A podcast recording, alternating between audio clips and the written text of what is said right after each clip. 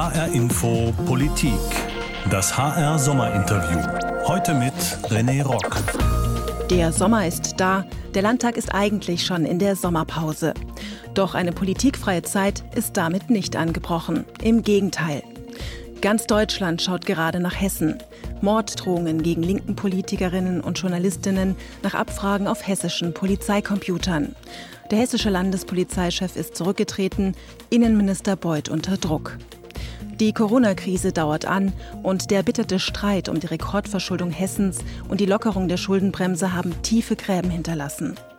In dieser Situation führt der Hessische Rundfunk in diesem Jahr seine traditionellen Sommerinterviews. Willkommen zu H-Info Politik. Mein Name ist Andrea Löffler. Das erste HR-Sommerinterview diese Woche hat mein Fernsehkollege Michael Immel geführt, und zwar mit dem Chef der hessischen FDP-Fraktion René Rock. Michael, den Ort des Treffens suchen sich die Interviewpartner der HR-Sommerinterviews ja traditionell immer selbst aus. Ihr wart im Schwimmbad in Seligenstadt. Warum ausgerechnet da? Naja, Seligenstadt ist immer gesetzt, glaube ich. Auch in den vergangenen Jahren waren wir mit René Rock mhm. immer in Seligenstadt gewesen. Das ist seine Heimatstadt. Dort ist er aufgewachsen und dort ist er auch ins Freibad gegangen. Und deswegen hat er mir heute am Vormittag auch ein paar Ecken gezeigt, die er alle schon kannte, also auch als die Bäume noch sehr klein waren. Und also der hat eine große Verbundenheit mit der Region und man sieht das und wir haben das heute auch erleben dürfen. Da waren einzelne, vielleicht ein Dutzend Leute im Schwimmbad, ja, und das ist ist ein riesiges Gelände. Also wir haben dort erleben dürfen, was Corona im Moment mit Hessen macht, was eben alles nicht geht. Und das ist natürlich auch ein starkes Thema für die FDP. Mhm. Und dass ihr euch dort im Schwimmbad trefft, das stand ja auch schon länger fest. In Zeiten von NSU 2.0 Drohmails ist das ein ziemlicher Kontrast zur Situation, zur ernsten Situation in Wiesbaden derzeit. Und mit dem Thema bist du auch eingestiegen ins Interview. Ja, aber es war halt auch ein Ort, wo man sagen kann, es gibt im Moment gar kein richtiges Sommerloch, kein politisches Sommerloch, denn da passiert einiges gerade in Wiesbaden. Und deswegen habe ich auch René Rock äh, gefragt am Anfang, was erschüttert denn eigentlich die hessische Polizei? Was ist da genau los? Naja, also wir haben ja äh, in Hessen so eine Situation, dass wir mit dem rechten Terror und mit äh, rassistischen Anschlägen zu kämpfen haben. Und das nicht seit heute, das ist ein längerer Prozess. Die Frage dieser Drohmails, das zieht sich schon über ein Jahr hin. Und ich bin jetzt auch wirklich schon so ein bisschen überrascht, wie hilflos äh, hier der Innenminister agiert und äh, wie wenig wir wissen eigentlich über diese Personen, die diese Mails verschicken. Und es diskreditiert natürlich unsere Sicherheitsbehörden. Und Aber vielleicht das ist schwierig. Eingehakt da gibt es den hessischen Innenminister, der sitzt in einem Hochhaus in Wiesbaden. Und da gibt es auch den Landespolizeipräsidenten, oder gab es, müssen wir ja sagen. Der sitzt in dem gleichen Gebäude. Und dort gibt es keine Informationen in so brisanten Fällen? Ja, das kann man kaum nachvollziehen. Also vor allem, weil der Polizeipräsident der Innenminister ja eigentlich, so sind wir immer davon ausgegangen, sehr gutes Verhältnis haben und auch vertrauensvoll miteinander umgehen.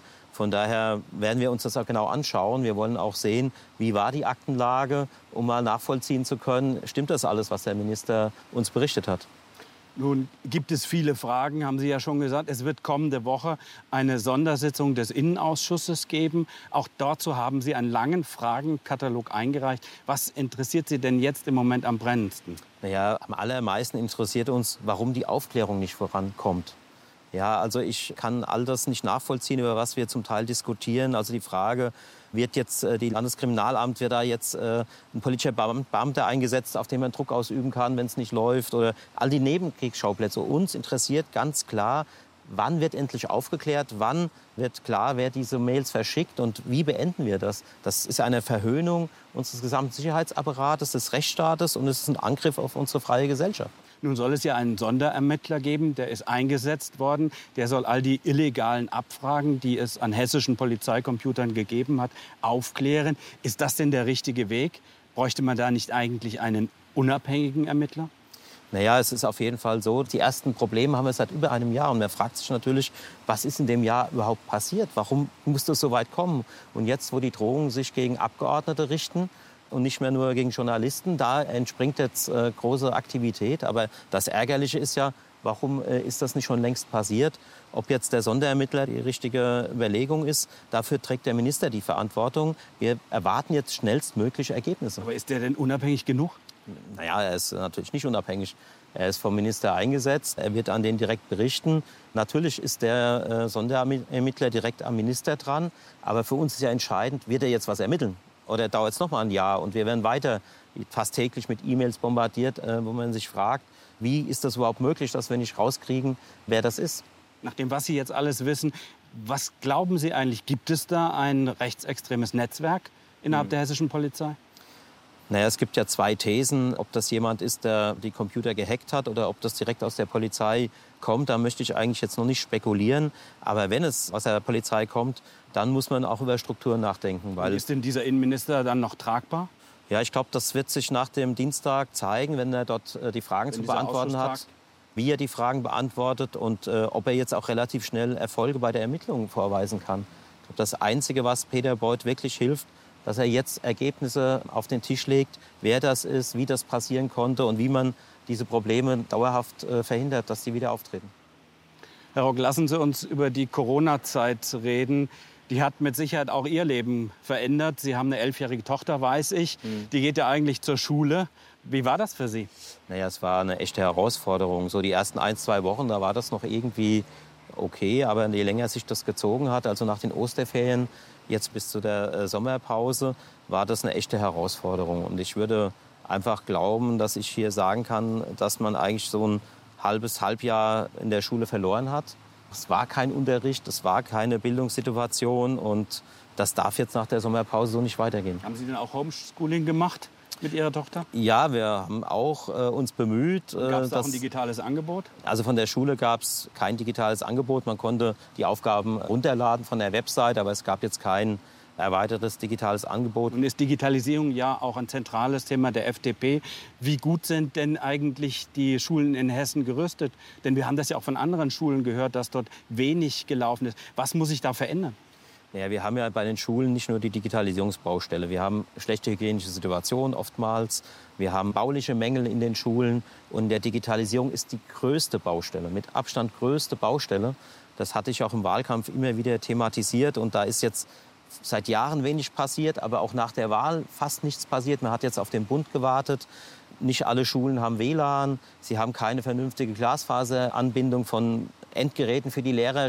Da rede ich gar nicht drüber. Software ist auch nicht angeschafft. Und das, was die Lernplattform oder die Bildungsplattform des Landes ist, die ist, als Corona losging, erstmal zusammengebrochen, weil sie mit den Herausforderungen gar nicht umgehen konnte. Dann wurde sie hochgefahren, dann ist sie wieder zusammengebrochen. Also das ist ein Trauerspiel, ehrlich gesagt. Aber hat dann nicht am Ende auch Corona die Bildungsarmut verschärft hier im Land? Naja, also ich glaube schon, dass es ein Riesenproblem ist für Kinder, die jetzt äh, in Haushalten aufwachsen, wo die Eltern etwas bildungsferner sind, aber auch in Haushalten aufwachsen, wo beide arbeiten und keine Zeit haben, sich intensiv um die Bildung der Kinder zu kümmern. Und das sind schon sehr viele. Und für die war das sicherlich verlorene Zeit jetzt, diese drei, vier Monate. Nun macht Hessen Rekordschulden, 12 Milliarden, ein Sondervermögen. Sie prüfen, ob Sie dagegen klagen werden. Warum? Naja, es ist aus unserer Sicht natürlich so, dass die Schuldenbremse ein wichtiges Instrument ist äh, in der Verfassung. Und wir haben die ja eingeführt, um zu verhindern, dass wir wieder in eine Schuldenkrise kommen. Und natürlich Schulden müssen zurückbezahlt werden. Das heißt, wenn ich Schulden mache, ja, das ist womöglich die Steuererhöhung, das ist die Nullrunde für die Beschäftigten im öffentlichen Dienst oder es ist die gekürzte Sozialleistung. Also am Ende werden die Bürgerinnen und Bürger die Rechnung ja auch bezahlen müssen. Und von daher ist mir schon wichtig, dass wenn wir helfen, wir ganz konkret auch bei dem Thema Corona helfen. Also in dem Bereich Wirtschaft, im Bereich Bildung, aber auch bei der Frage äh, soziale Herausforderungen der Gesellschaft. Aber das muss der enge Rahmen bleiben. Und dafür hätten wir einen anderen Weg vorgeschlagen. Diese 12 Milliarden, die jetzt äh, in der Diskussion stehen, das ist so ein politischen Spielchen der Landesregierung, um sich schon im Hinblick auf 2023 Finanzmittel zu sichern. Das hat alles überhaupt nicht mit Corona zu tun. Herr Rock, Sie sagen immer, haben das auch schon mehrfach öffentlich kundgetan, Sie haben von Ihrem Parteichef Christian Lindner gelernt, wie man Kurs hält. In Hessen hält sich die FDP bei 7 Prozent. Im Bund sind es gerade mal knapp über 5 Prozent. Wer braucht eigentlich die FDP noch? Naja, ich glaube, wir haben wichtige und gute Botschaften. Und jetzt, wenn das Land hochgefahren wird, wird es auch äh, eine Konkurrenz geben zwischen den Ideen, wie man das macht. Und da sind unsere Ideen, glaube ich, sehr konkurrenzfähig, die sich mit dem Thema Wirtschaft, Digitalisierung, Bildung ganz intensiv beschäftigen. Und da werden wir auch wieder mehr Konjunktur bekommen. Ein Land runterzufahren ist relativ einfach. Das sind Gefühlt, die Botschaften relativ einfach. Gefühlt ist es eine Ewigkeit her. Ich würde auch gerne noch mal über das Wahldebakel in Thüringen sprechen. Da ist ja von FDP, CDU und AfD ein Ministerpräsident gewählt worden. Und aus ihrer Fraktion hat einer getwittert, der FDP-Mann Kemmerich sei ein Mann aus der Mitte gegen die Ränder. Wie viel Vertrauen hat Sie das als Liberale gekostet? Naja, wenn man Thomas Kemmerich kennt, dann ist es schon so, dass er eigentlich verortet ist in einem Spektrum, das ganz weit weg von der AfD ist. Und von daher war der erste Reflex äh, wahrscheinlich auch nachvollziehbar auf unserer Seite. Aber wie das dann alles abgelaufen ist und wenn dann, äh, wie alle Erkenntnisse dann vorlagen, wie das alles entstehen konnte, muss man natürlich sagen, das ist politisch unprofessionell gewesen in Thüringen. Und das war richtig, dass der Christian dann da hingefahren ist und die Dinge sehr schnell alle wieder beendet hat. Im Gegensatz äh, zur Frau Kramp-Kambauer, die jetzt auch ja ihr Amt zur Verfügung gestellt hat, hat Christian Lindner ja ganz konsequent durchgezogen. Aber und schmerzt Sie das, wenn in dem Zusammenhang dann Ihre Partei auch als AfDP ja, verunglimpft worden ist? Naja, also wenn mich linke Politiker angreifen und versuchen, uns in eine Ecke zu stellen, das prallt an mir ab. Das interessiert mich überhaupt nicht, was die dort äh, erzählen. Wir stehen in der Mitte der Gesellschaft und wir sind eine liberale Partei und wir stehen für das Grundgesetz. Da interessiert mich nicht, was linke Politiker da schwadronieren. Ich sehe in Wiesbaden jetzt immer öfter ein neues Tandem, ein neues Duo. Also Sie sind öfter mit der SPD zuletzt unterwegs und das Doppel heißt Nancy Faeser, René Rock. Ist das das Zukunftsmodell? Ja, wir haben eine besondere Situation. In Krisen lernt man sich auch noch mal neu kennen. Und ich habe einfach festgestellt, dass man mit Nancy Faeser Verabredungen treffen kann und auch selbst bei so herausfordernden Fragen, wie stellt man einen Haushalt auf, ist man bereit auch einzusparen und zu investieren. Da haben wir einen Weg zueinander gefunden als. Ähm sind auch die Themen? Steht die FDP in Zukunft mehr für familienfreundliche Partei Deutschlands? Naja, ich glaube, wir stehen auf jeden Fall mal äh, für das Thema Bildung und Familie.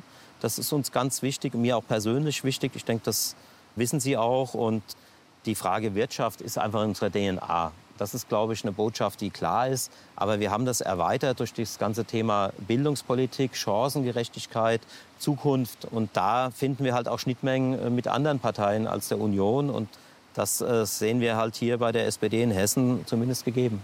Lassen wir uns noch kurz einen Ausblick machen. Wie geht es denn weiter in Hessen? Es ist ja noch nicht ausgemachte Sache, wie lange jetzt Ministerpräsident Volker Bouffier weitermacht. Hm. Ja, der Volker Bouffier ist schon ein Phänomen wie er sich gewandelt hat, wie er dann Ministerpräsident wurde, wie er dann eine relativ untypische Koalition zusammengehalten hat.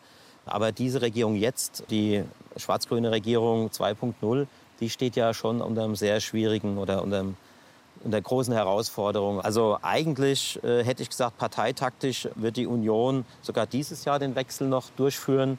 Aber durch den Tod von Thomas Schäfer, von dem jeder wusste, dass er der Nachfolger werden soll, äh, ist natürlich viel aus dem Tritt geraten in der Regierung. Und wie das jetzt weitergeht, das ist, glaube ich, momentan äh, steht das noch ein Stück weit in den Sternen. Aber der Wechsel wird sicher kommen in der letzten Wundert Sie, dass sich Volker Bouffier auch im Moment in der Drohmail-Affäre zurückhält? Naja, das ist ja irgendwie momentan die ganze Zeit schon so.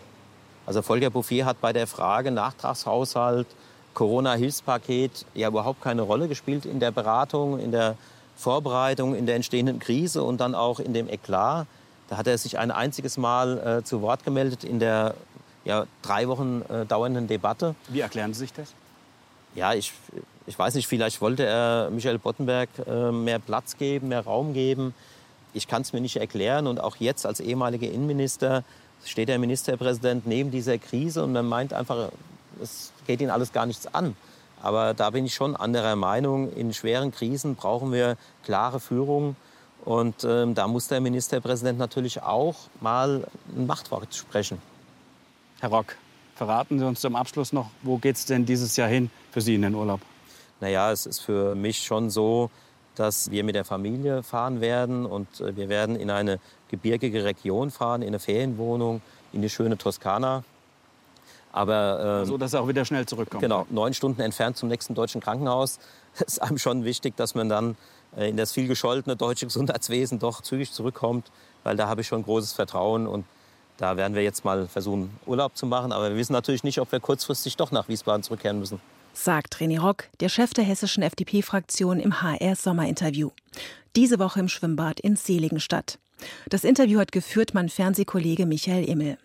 Ja, Michael, unruhige Zeiten in Wiesbaden, wie wir da gerade gehört haben, aber auch unruhige Zeiten für unsere Hörerinnen und Hörer. Corona-Krise, ausgefallener Unterricht, geschlossene Kitas und, und, und. Daher haben wir unsere Hörerinnen und Hörer dieses Jahr aufgerufen, uns Fragen zu schicken an René Rock und die hast du ihm heute gestellt. Ja, und da gibt es etliche Fragen im Moment, die von Interesse sind. Und ich habe ihm zum Beispiel eine Frage einer HR-Info-Hörerin aus Frankfurt gestellt. Die wollte wissen, wie lange wird es eigentlich noch Corona-Einschränkungen geben? Ja, ich denke, nächstes Jahr sind wir auf jeden Fall noch in diesem Thema äh, gefangen. Aber ich hoffe, dass es auf jeden Fall deutliche Normalisierungen gibt. Warum werden große Firmen in der Corona-Krise eher gefördert als Kleinkünstler? Das ist ein Fehler. Und wir haben auch uns dafür engagiert, dass auch die Solo-Selbstständigen deutlich besser unterstützt werden und nicht ins Hartz IV müssen. Also das ist ein Fehler im System. Aber eigentlich sollten auch die Landesregierungen in diese Lücke stoßen. Das ist leider in Hessen nicht so gut gelungen. Dann die Frage, warum stellt die FDP keinen Antrag, um das Verhältnis von Nutzen und Schaden der Lockdown-Maßnahmen zu überprüfen? Ja, wir haben ja den Corona-Check durchgeführt und haben das auch mitgeteilt der Regierung, welche Maßnahmen wir für sinnvoll und weniger sinnvoll halten. Also den haben wir gemacht und das haben wir der Regierung auch mitgeteilt, aber es wurde geflissentlich ignoriert. Welche Ideen hat die FDP, um Personal in systemrelevanten Berufen besser zu bezahlen? Also natürlich die Frage nach der Pflege. Ja, es ist schwierig in so einer Situation, das speziell auf eine Gruppe zu konzentrieren. Ich habe da jetzt auch noch keine konkrete Lösung, aber es ist schwierig, wenn ich sage, in der Pflege gebe ich was, bei den Erzieherinnen nicht, an der Kasse, beim Rewe auch nicht. Also da habe ich jetzt noch keine Lösung. Das hätte ich jetzt noch nicht sofort eine Idee, aber dass man gesehen hat, dass einfach Berufsgruppen, die jetzt nicht so gut bezahlt werden, trotzdem sehr, sehr wichtig für die Gesellschaft sind, ist ja nicht völlig neu. Und da muss man auch ein bisschen vielleicht mit den Gewerkschaften mal gucken, ob man mehr erreichen kann. Eine Wunschfrage. Wenn Sie an der Regierung wären, welche drei Dinge würden Sie sofort verändern? Naja, ich würde auf jeden Fall viel mehr Geld in die Schulen investieren, in die Digitalisierung. Das wäre der erste Punkt. Der zweite Punkt ist, wir brauchen eine zweite Bildungsreform für den frühkindlichen Bereich und wir brauchen einfach weniger Bürokratie und mehr Vertrauen in die Wirtschaft. Haben Sie Kinder, Herr Rock? fragt jemand. Können Sie sich vorstellen, dass es wichtiger ist, unseren Kindern eine lebenswerte Welt zu hinterlassen, als immer nur zu sparen? Also ich habe eine Tochter und sie soll in einer guten Welt aufwachsen, in sozialer Sicherheit und natürlich in einer Welt, die ökologisch sehr gut imstande ist, ja auch Zukunft zu zeigen. Und ja, da müssen wir in beide Bereiche investieren. Was tun Sie, will eine Zuhörerin wissen, um die Schulen besser zu machen, mehr Kita-Plätze zu schaffen am Ende auch? Ja, wir sind ja leider Opposition. Wir tun in der Opposition alles, was uns möglich ist. Wir bringen Gesetzentwürfe ein, wir machen Vorschläge, wir äh, besuchen die Schulen und die Kitas und werben für mehr Stellenwert und das war mein großes Thema im Wahlkampf, genau in dem Bereich zu investieren. Jetzt hat die alte Regierung leider noch mal ganz knapp eine Mehrheit. Aber das wäre, wenn wir hier noch mal Einfluss gewinnen könnten, genau der Bereich, in den wir investieren würden. Thema Umwelt. Was tun Sie dafür, dass die Luft in unseren Städten besser wird? Ja, das ist eine intensive Diskussion, die wir führen. Und äh, unser Vorschlag, den wir jetzt auch vorbereiten, ist, dass wir in den Wasserstoffdialog eintreten und mit wasserstoffbetriebenen Bussen und vielleicht Müllfahrzeugen und auch Transportfahrzeugen, LKWs dazu beitragen können, dass die Luft sauberer wird. Und äh, da machen wir auch konkret Vorschläge. Was tun Sie dafür, Herr Rock, um den Verkehrskollaps im Rhein-Main-Gebiet zu beenden und die Pariser Klimaziele zu erreichen? Ja, also der Verkehrskollaps, den kenne ich jeden Tag. Äh, also ich bin jeden Tag auf der A3 und wir brauchen natürlich einen Ausbau des Straßennetzes, wir brauchen einen deutlichen Ausbau des Schienennetzes und dennoch sind wir irgendwie immer hinten dran. Vielleicht wird jetzt die Erfahrung aus der Pandemie, die Videokonferenzen auch ein bisschen dazu beitragen, dass man vielleicht nicht überall hinfahren muss. Bei der Frage Klimaschutz bereiten wir gerade in einem Wasserstoffdialog eine Strategie vor, die deutlich stärker auf den Energieträger Wasserstoff setzt. Und wir präferieren dort eine blaue Energiewende auf Grundlage einer wasserstoffgetragenen Wirtschaft und Gesellschaft. Und das wird aus meiner Sicht der Weg in die Zukunft sein, ein Verbinden zwischen Klimaschutz und Wohlstand. Ich glaube, das ist auch wichtig, dass das nicht auseinanderfällt. Sie haben es eben schon angesprochen, nochmal konkret auch eine Frage zum Nahverkehr. Wie sieht denn der Plan der FDP für eine Verbesserung des Nahverkehrs im Rhein-Main-Gebiet aus? Naja, wir brauchen beides, den Ausbau des Straßennetzes und da spielen natürlich die Hauptverkehrsachsen eine wichtige Rolle. Und wir brauchen den Ausbau des Schienenverkehrs und dort müssten wir auch schneller werden. Und das ist immer so eine Abwägung mit den Interessen der äh, betroffenen Anwohner und des Naturschutzes. Das können wir nicht einfach unterzackern. Äh, da gibt es einfach rechtliche Vorgaben. Aber äh, wenn man das intensiv betreibt, muss man äh, schneller weiterkommen. Und es gibt viele Ideen, im Bestand auch noch ein bisschen zu optimieren. Auch da müssen wir einfach mehr Geld zur Verfügung stellen. Wir müssen einfach wissen, es gibt immer mehr Menschen im Rhein-Main-Gebiet und seit 20 Jahren hat sich eigentlich in der Infrastruktur nichts mehr verändert. Und das kann nicht so bleiben. Ja, wir bleiben bei diesem Thema und ein Hörer fragt, warum gibt es noch immer kein flächendeckendes Radwegenetz, damit Pendlerinnen umweltfreundlich, gefahrenfrei, gesundheitsfördernd, leise zwischen ihren Wohnorten und Arbeitsstätten hin und her fahren können? Also Fahrradfahren ist ja eine der höchsten Formen des Individualverkehrs und es ist auch noch gesund, weil man Sport treibt. Von daher ist es sehr gut, je mehr Menschen Fahrrad fahren, umso besser. Und wir haben jetzt einen äh, Vorschlag gemacht, der auch viel Applaus fand, dass das Land selbst ein übergeordnetes Fahrradnetz plant und baut. Momentan machen das die Kommunen und dann ist es immer so gestückelt und wir erwarten einfach, dass das Land seine Verantwortung wahrnimmt und hier auch ein überörtliches Fahrradnetz strukturiert. Denn auch gerade durch die E-Bikes ist die Reichweite deutlich besser geworden und dem könnten wir Rechnung tragen. Der Vorschlag liegt auf dem Tisch. Das Gesetz ist eingebracht in den Hessischen Landtag. Ja, in die gleiche Richtung geht die Frage noch, warum schaffen es die Großstädte wie Berlin, München, Stuttgart oder sogar Paris mit Pop-up-Radwegen und anderen innovativen Maßnahmen die Corona-Zeiten dazu zu nutzen, einen gefahrenfreien Individualverkehr jenseits des Autos zu ermöglichen, während es die hessischen Städte und Kommunen nicht schaffen. Was tun Sie dafür? Boah, das ist äh, keine einfache Frage, weil äh, ich als Landespolitiker da jetzt wenig Einfluss drauf habe. Also wir würden mehr höhere Fördermittel zur Verfügung stellen, die die Kommunen dann als Unterstützung hätten, um Fahrradwege auch auszubauen. Und wir haben eben für die Aufgaben des Landes, den überörtlichen Fahrradverkehr, haben wir einen Vorschlag gemacht. Da müsste das Land einen eigenen Verkehrsplan aufstellen und müsste diese Wege auch selbst planen und dann bauen. Das sehen wir in den Städten selbst, ist es halt schon sehr eine kommunalpolitische Verantwortung, wo das Land auch wenig Möglichkeiten hat. Ja, noch etwas Persönliches. Haben Sie eigentlich schon mal überlegt, alles hinzuwerfen und wieder einem normalen Beruf nachzugehen? Also ich bin jetzt seit zwölf Jahren im Hessischen Landtag. Mir macht das immer noch sehr viel Spaß. Und wir haben ja auch noch große Ziele. Ich würde gerne noch mal in die Regierung kommen, um dann auch all die Ideen, die wir haben, äh, auch umsetzen zu können. Das ist eigentlich der Fokus, auf den sich alles richtet. Gedanken hinzuwerfen, habe ich eigentlich noch nicht gehabt. Und der letzte Hörer sagt, ich kenne Sie nicht. Von der FDP sowieso nur Christian Lindner. Warum sollte ich Sie kennen? Naja, also es gibt Leute, die sagen, wenn man mich näher kennt, bin ich eigentlich ein ganz sympathischer Typ. Und ich glaube, mit mir kann man auch ganz gut Spaß haben und es ist auch manchmal ziemlich lustig. Und ja, sehr gern kann, kann er mir mal eine E-Mail schreiben und dann können wir uns mal kennenlernen. Sagt René Rock, der Chef der hessischen FDP-Fraktion, im HR-Sommerinterview mit meinem Fernsehkollegen Michael Immel. Ihr habt euch getroffen im Schwimmbad in Seligenstadt, Michael, ein idyllischer Ort. In ernsten politischen Zeiten, die NSU 2.0-Affäre erschüttert gerade das politische Wiesbaden. Dein Resümee aus dem Interview mit René Rock? Ich glaube, das Gespräch hat sehr deutlich gezeigt, Wiesbaden steckt inmitten einer politischen Affäre und das ist eine große Affäre. Und René Rock hat nochmal ganz klar gesagt, es wird jetzt in den kommenden Tagen und Wochen darum gehen, eine Frage zu klären, nämlich stimmt das alles, was der Minister Innenminister Peter Beuth bislang gesagt hat. Und deswegen blicken alle jetzt mit Spannung auf den kommenden Dienstag. Dann gibt es nämlich eine Sondersitzung des Innenausschusses. Und dort erhoffen sich, glaube ich, nicht nur René Rock, sondern viele andere politische Beobachter auch ja, einige Antworten.